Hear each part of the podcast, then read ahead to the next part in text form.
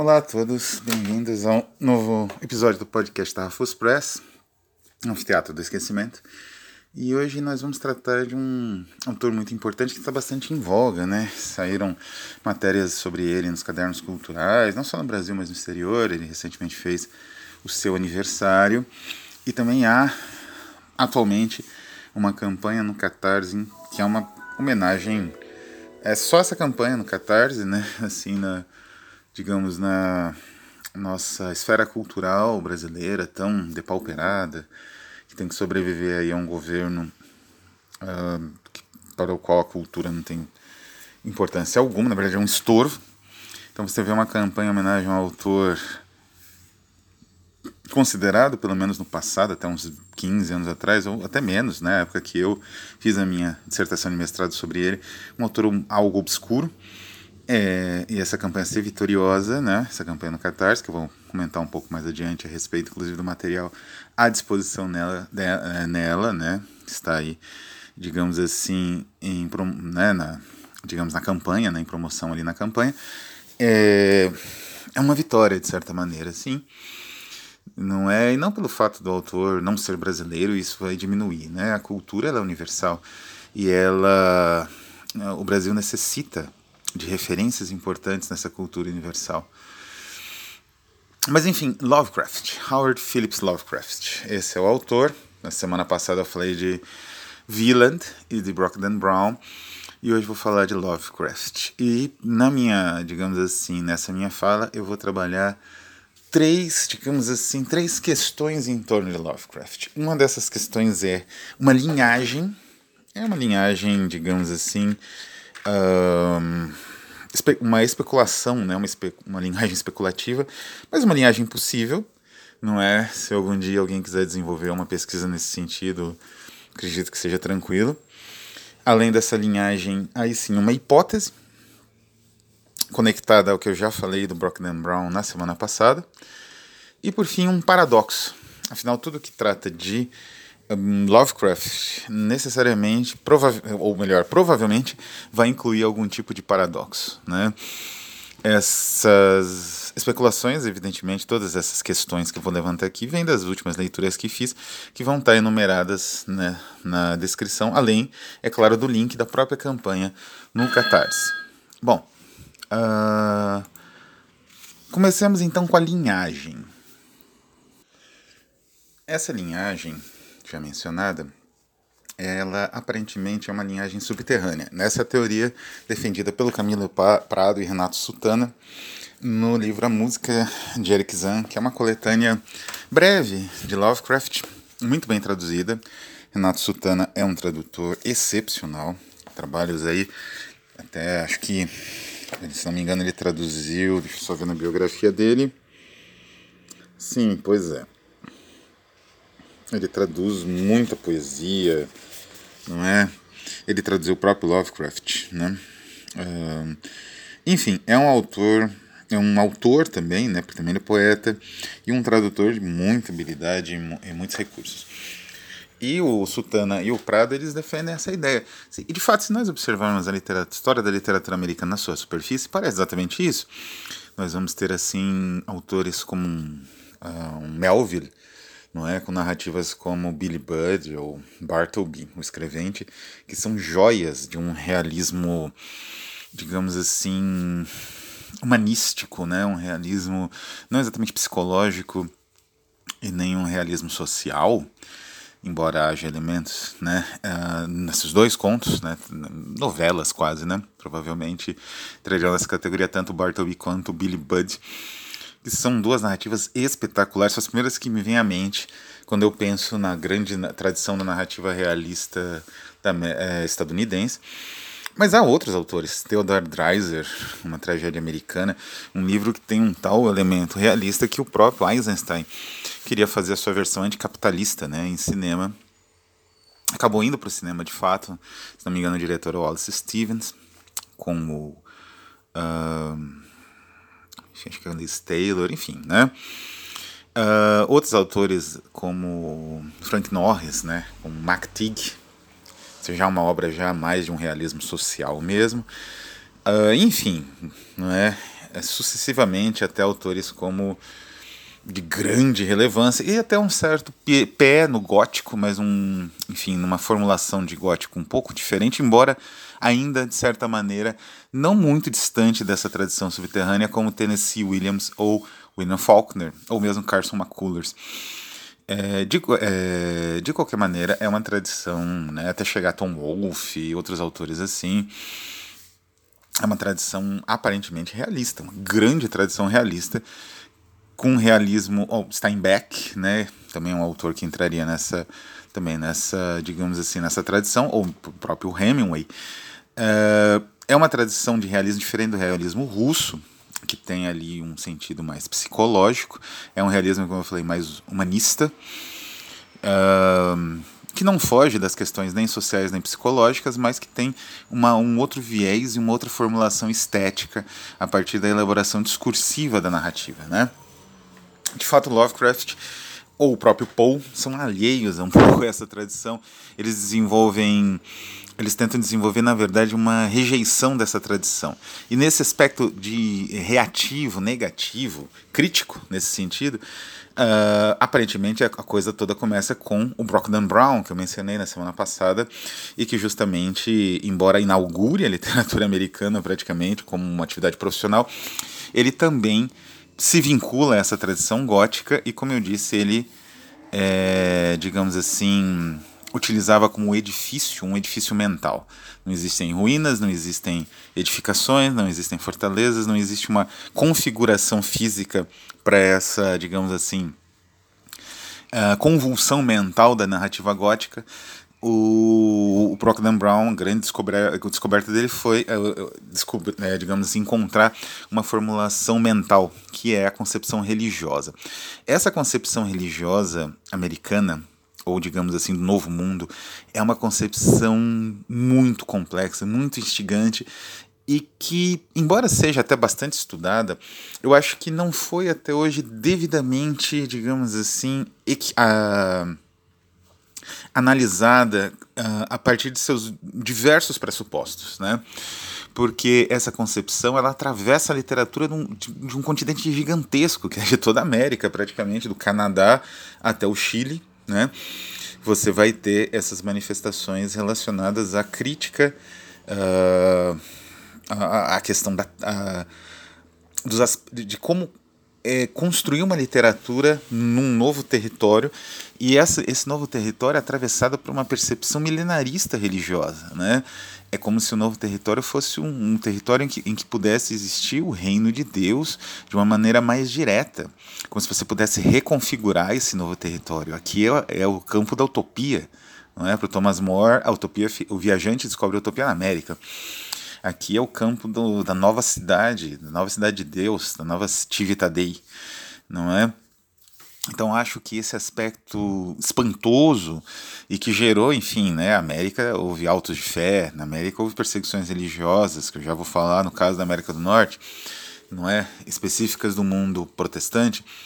Então essa essa tentativa de digamos assim, cercar esse novo mundo de um, aspecto religioso milenarista correto, ou visto como correto, essa tentativa de construir uma utopia, isso ainda digamos assim, eu não sei exatamente até que ponto existem análises mais, digamos assim, complexas. Todorov realizou uma, o Aguirre, né, a Cólera, Cólera dos Deuses, também é um livro, do Herzog, é uma, um trabalho estético brilhante a respeito disso. Né, dessa tentação do novo mundo.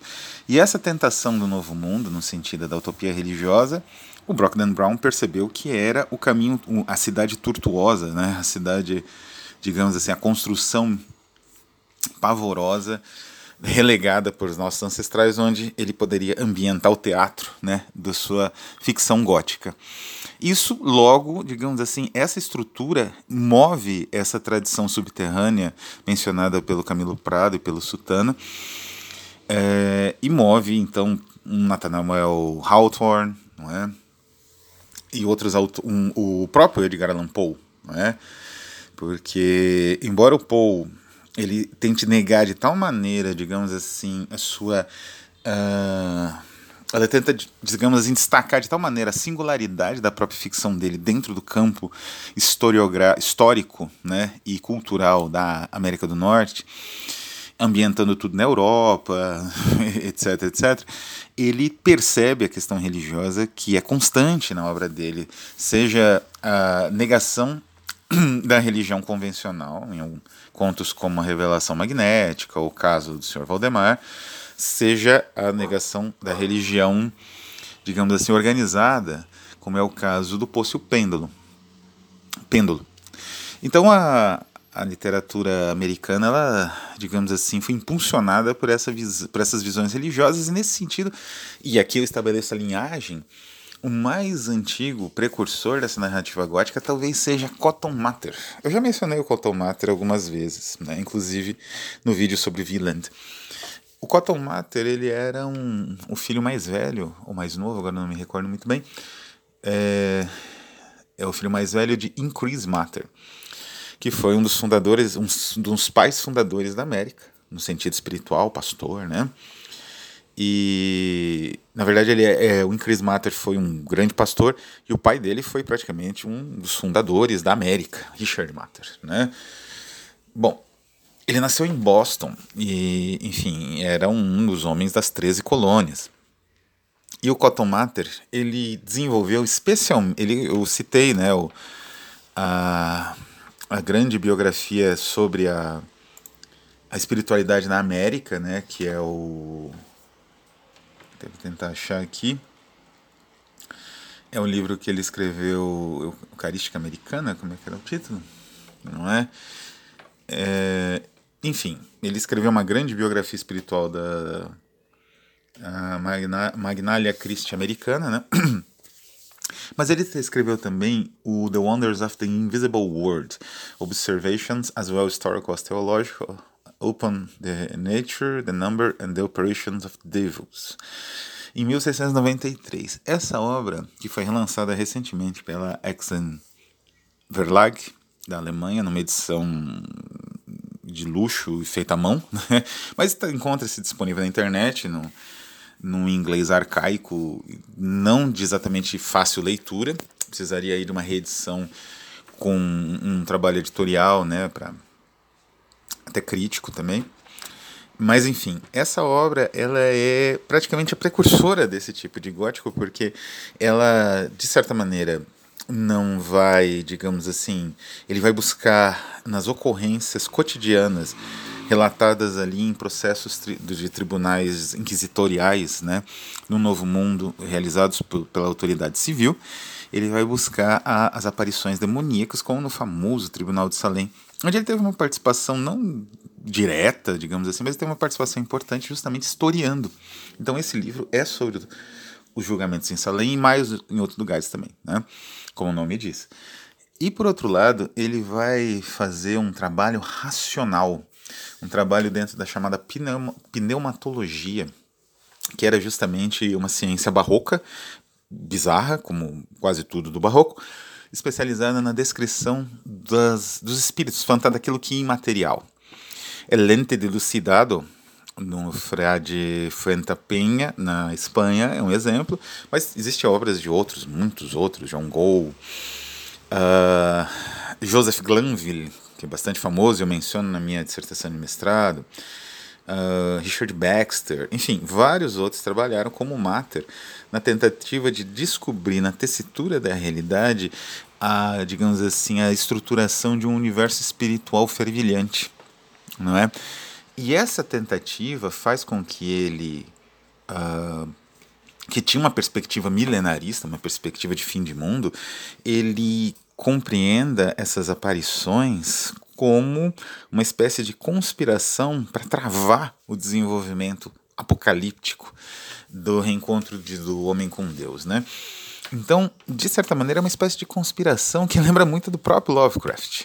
E essa é linhagem, né? Cotton Mather ele inaugurou, sem querer, através dos recursos de uma mente do século XVI, XVII, XVIII, ele inaugurou o gótico americano, de certa forma. Não é? Essa não é a hipótese, como eu falei. A hipótese vai num outro sentido. A hipótese é justamente a de que Lovecraft, ele que era leitor de Cotton Mather, né? Só um breve parênteses a respeito do Cotton Mather. Um, um, provavelmente, na minha opinião, ou, e que eu senti assim, a melhor, o melhor romance do Philip K. Dick, cita diretamente o Cotton Mather também, é um homem de grande importância na cultura americana. Ele é o patrono da, digamos assim, de um grupo, né, numa espécie de hospício interestelar, no livro do Philip K. Dick, clã da, Os Clãs da Lua Alfa, é, de um grupo de pessoas que tem uma forte depressão. Né? Aparentemente ele tinha, não sei se exatamente historicamente assim, mas ficou na mentalidade popular. É? Então leiam Os Clãs da Lua Alfa, que é uma obra brilhante né, do Philip K. Dick, nunca foi reeditada, a Aleph costuma reeditar, não reeditou ainda. Talvez porque tenha uma temática mais espacial e o K. Dick tem que ser narrativas mais louconas, né? Um, então essa aí vai ser uma das últimas a ser reeditadas. Mas voltando ao Cotton Mather, né? O provavelmente o Lovecraft leu, não é? E essa é a minha hipótese, digamos assim. Ah, antes a questão da linhagem precisa ser terminada. Cotton Mather, então, digamos assim, produziu esse material que inspirou Brockden Brown na busca de um material, uma forma de materializar o gótico europeu, para materializar certas angústias que já eram visíveis provavelmente desde a época do Cotton Mather, muito visíveis na sociedade americana, e que a grande tradição realista que acompanha aquele país não, não dava conta, que é um outro tipo de angústia. Edgar Allan Poe foi mais longe, ao mesmo tempo que ele negava a sua própria, digamos assim, essência nativa. Ele buscava novas ferramentas para quase um realismo psicológico, não é? No mergulho de, uma, de psiques deformadas, deturpadas. Hawthorne e autores mais ou menos como ele, ou Fitzjames O'Brien, prosseguiam, digamos assim, Hawthorne menos, O'Brien mais, num campo underground em torno do Poe. Lovecraft um, inaugurou uma, a partir também de Poe, inaugurou uma mitologia contemporânea muito específica retomando o Cotton Mather de novo, não é? O Paul, como eu disse, o Paul aparentemente só se afastou, mas ele continuou também próximo da questão religiosa. E mais recentemente, o Thomas Liggott, ele aprofunda ainda mais o, o Lovecraft, que não era essencialmente uma pessoa nihilista, né? Existe essa lenda, né, do Lovecraft. Ele era uma pessoa que tinha alguns problemas sérios de saúde, alguns problemas graves relacionados a decepções é, sociais, as convenções sociais muito estreitas. Pois bem, a hipótese é que justamente o Lovecraft ele se valeu, né, e desses material que o niilismo dele, como eu falei, na linhagem, o Liggott, ele que vem depois Lovecraft, né, ele mergulhou muito mais no niilismo do que o próprio autor. Né? O Lovecraft ele tem uma certa fama de nihilista, mas as narrativas dele não indicam isso. Né? As narrativas dele têm um final de solução. Não é? A extinção ronda, mas não é muito mais diferente do que certas narrativas ali do. Um, ficção científica e filme de ficção científica em que o mal pode retornar a qualquer momento, que isso pode se criar ali, um, configurar uma continuação. Era uma espécie de recurso da literatura pulp e que ele já inaugurou com certa antecedência, né, com ali com, com uh, o pioneirismo e isso não necessariamente indica um niilismo, né? São poucas narrativas dele realmente nihilistas, né, do Lovecraft. As narrativas dele são visionárias com uma natureza muito peculiar que eu vou falar em breve, e muitas delas são atravessadas então por essa visão religiosa uh, não ortodoxa, evidentemente, e por um aspecto quase teológico, mesmo, de discussão quase ali que retoma o Cotton Mather dentro dos termos do Cotton Mather. Isso é interessante. Nihilismo mesmo a gente vai ver com Thomas Liggott já na nossa época, que seria eh, desses autores como o próprio Brockden Brown, Paul o Lovecraft e o Liggott né, são autores que ultrapassam as dimensões que o, o Camilo Prado e o Sutana chamam de underground cultural. Né? Eles ultrapassam aquela esfera do realismo americano mais convencional, que é o que vemos nos filmes de drama, melodrama, uh, mesmo comédia, é o que vemos nas séries. Esse realismo é, cinematográfico é moldado do realismo literário americano. É, essas narrativas, esses autores ultrapassam as esferas mais limitadas, né, em termos culturais e vão um pouco além. Bom, mas voltando à hipótese, então é essa, né? Quer dizer, o Lovecraft se aproxima dessas teorizações é, religiosas a respeito da América para moldar o seu universo. Daí o seu niilismo, daí a sua essa desconfiança em relação aos elementos da realidade, a importância do sonho, dos presságios, não é? Isso tudo já vai, digamos assim, o Cotton Mather delineia, não é? E o Lovecraft se apropria com um brilhantismo imenso e cria aí que tá, e aí que tá o grande salto, porque ele, senão ele seria só um, um indivíduo ali que se apropria do, do, de um outro autor mais antigo, ele cria uma nova teologia, uma nova mitologia, uma nova concepção de sagrado, não exatamente nova, também vou comentar isso em breve, mas uma concepção bastante original dentro do contexto de modernidade em que ele está inserido. O, o Lovecraft, ele. E aqui acho que vem a, o paradoxo. A gente vai já chegando, né? Então a nossa hipótese é que a partir da linhagem, né, que começa ali com esses pais fundadores que buscavam uma comunidade religiosa o mais perfeita, ou a mais, digamos assim, próxima do ideal possível é, ele constrói a partir das visões dessas desses, desses teóricos, desses teólogos, uma concepção muito própria de ficção, de ficção visionária. E a partir disso, ele aí digamos assim, ele se insere nessa linhagem, ele constrói essa visão, e é nesse momento que a gente tem um paradoxo. Uma pesquisadora vai estar citada na bibliografia do, do nosso aqui embaixo, né? Mas uma pesquisadora, ela trabalhando com Goya, ela percebeu que o Goya é muito próximo do cineasta canadense David Cronenberg. Por que exatamente? Porque o Goya é, essa é uma, aliás, uma referência de Luiz Nazário, né? Faz uma análise do Goya no cinema, no nosso novo livro sobre Goya, é da Rafus Press.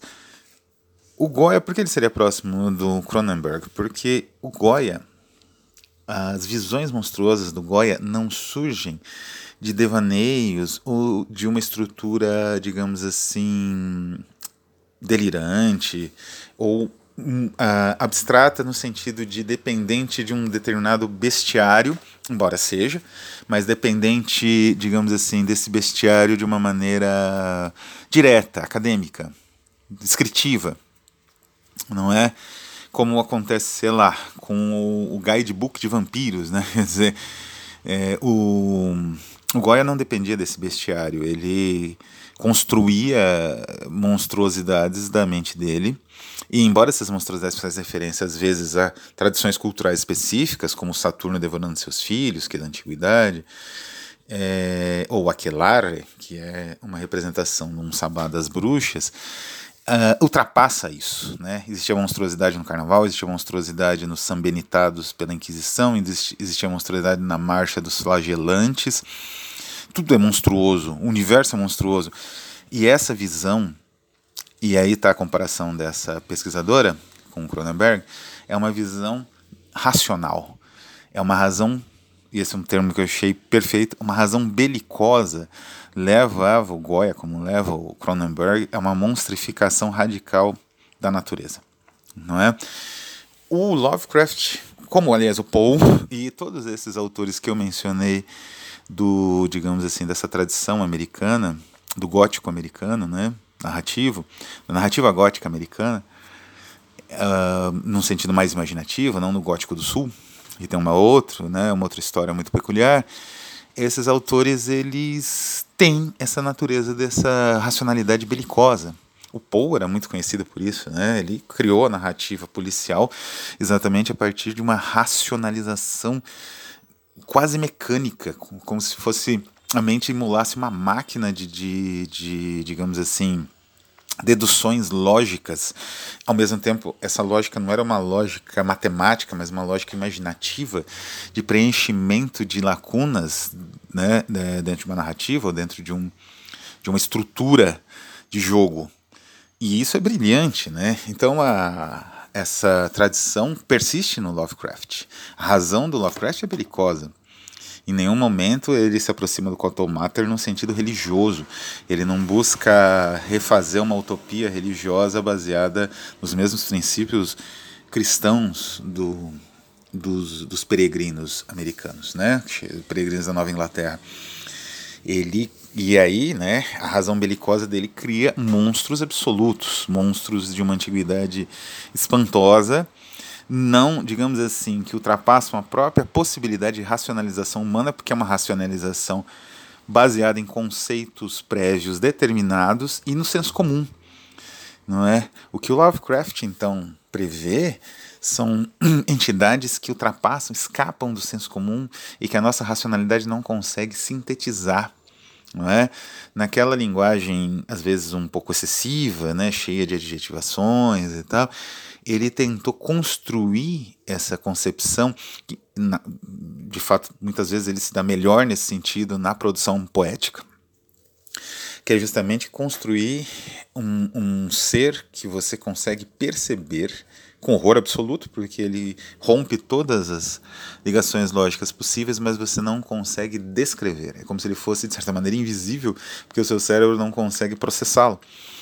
Então, essa concepção não é, é resultado de uma razão extremamente belicosa que e aí a gente chega no paradoxo, né? A razão belicosa, ela se debruça na religião, não é? E no caso do Lovecraft é uma religião da, da aniquilação, né?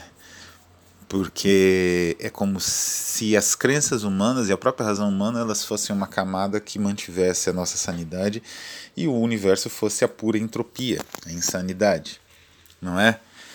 Parece uma mensagem terrível, mas ela, como eu disse, ela não é necessariamente inédita.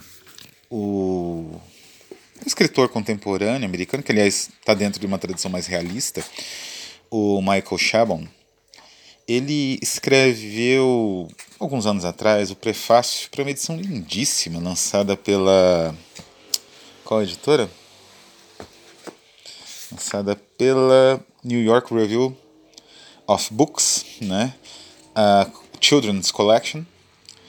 New York Reviews Book é uma editora excepcional americana, com um catálogo de obras assim quase sempre imperdíveis e mundiais de autores de grande renome ou grande relevância menos conhecidos.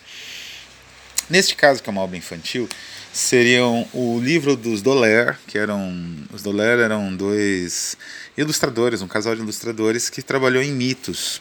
E eram livros de mitos para crianças, né, que caíram um pouco de esquecimento e foram resgatados por conta da imaginação gráfica extraordinária, né, feita ali parece numa aquarela com lápis, né, desses dois artistas. E no livro dos mitos nórdicos, né, Norse Myths, Myths, o, quem faz a introdução é o Chabon. E ele comenta a respeito de como era o mundo dos mitos nórdicos, que era um mundo de uma brutalidade absoluta. Né? É, e que era um mundo em que os deuses eram mortais, mesmo os deuses morreriam numa grande conflagração e o mundo todo se extinguiria. É? E o mundo seria um, com uma quantidade de gelo eterna. Talvez houvesse nessa visão algo da própria concepção cultural deles relacionada à, à natureza que eles enfrentavam, que era uma natureza áspera, uma natureza não é difícil de, de digamos assim, de ser, eles não conseguiam submeter essa natureza com tanta facilidade como os gregos que floresce, foi uma civilização que floresceu num, num universo, do ponto de vista natural, perfeito para o florescimento da civilização. Mas os nórdicos tinham que enfrentar um frio gigantesco, né?